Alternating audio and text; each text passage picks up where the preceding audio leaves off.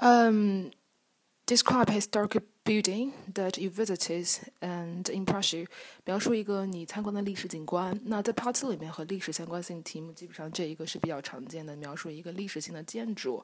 那你还不能随便说，你不能说就是其他历史性东西，你必须是带建筑的，比如说宫殿啊，然后什么石窟啊、石刻呀，对吧？一般学生说的比较多的呢，就是第一个是故宫，故宫是最有名的，也是最好说的。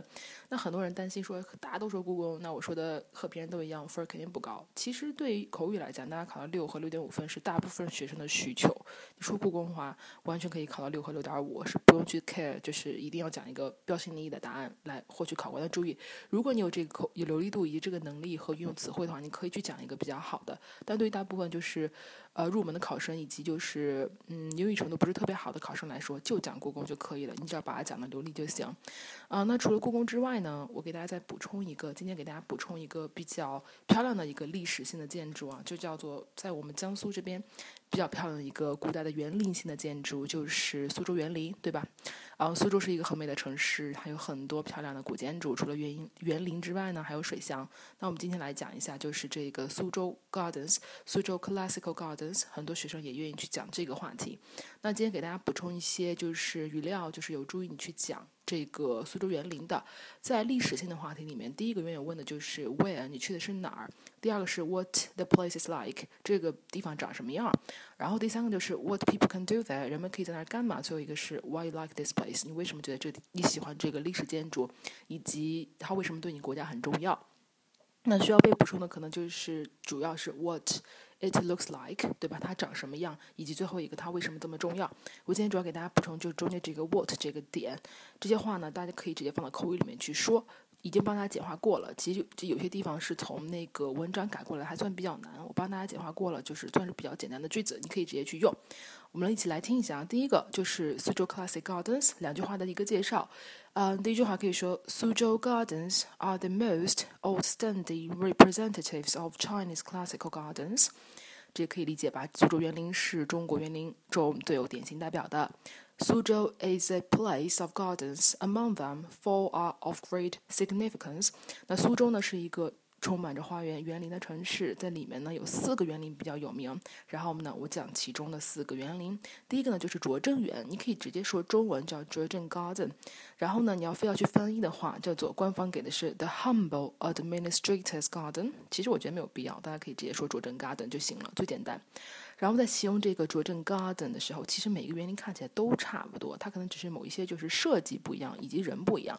那我们在讲的时候，你可以任意选一个去讲都行，里面的东西其实都差不多。我们来看第一个拙政园，呃，The garden is focused on the central pond with pavilions, terraces, chambers, and towers located nearby。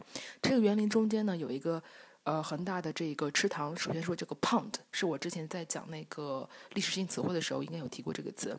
Pavilions, terraces, chambers and towers，亭台楼阁。之前在历史性的词汇里面，口语词汇我讲过这些词，大家如果不记得的话，可以去看一下口语词汇。呃，located nearby，对吧？中间是池塘，中周围呢是亭台楼阁，很漂亮。第二句话，It has a it has marvelous mountains, clear water, exquisite buildings。它呢有这个。很壮观的山啊，很漂亮的水啊，以及精致的建筑啊。第三句话，It has a treasure house containing arts of architecture, calligraphy, carving and painting。它呢有一些就是因为苏州园里面很多的房间就是用来放展品的嘛。那放的是哪些展品呢？比如说有这个呃雕塑，以及书法，还有这个雕刻，对吧？石刻啊之类的，还有这个 painting 就是画。最后一句可以说，It is listed as cultural relics of national importance。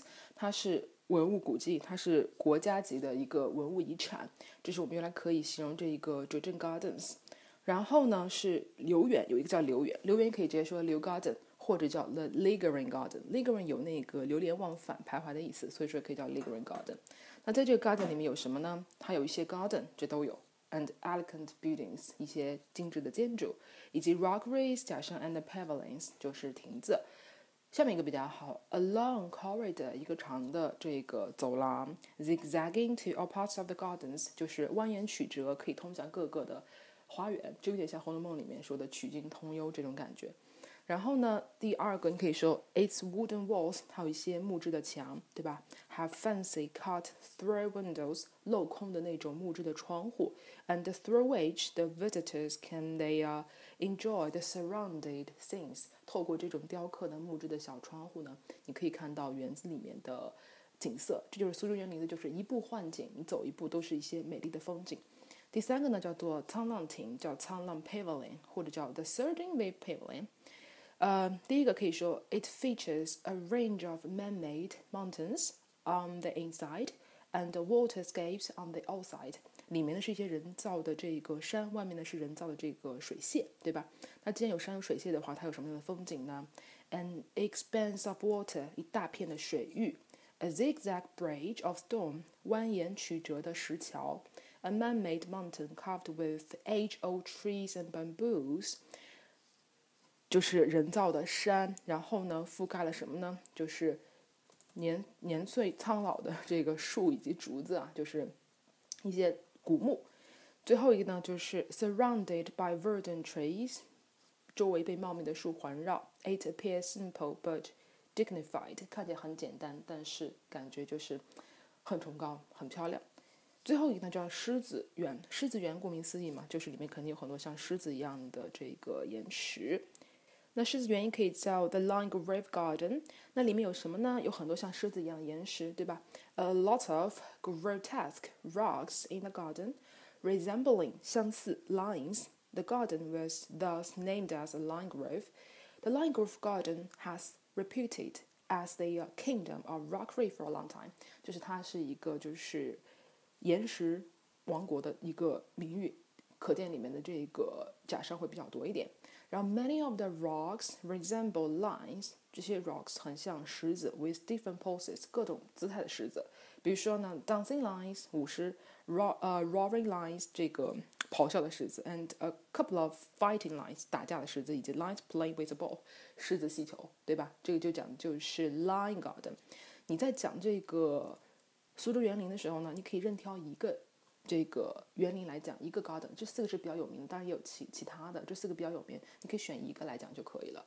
然后这个就是对苏州园林 historic building 的一个语料的补充。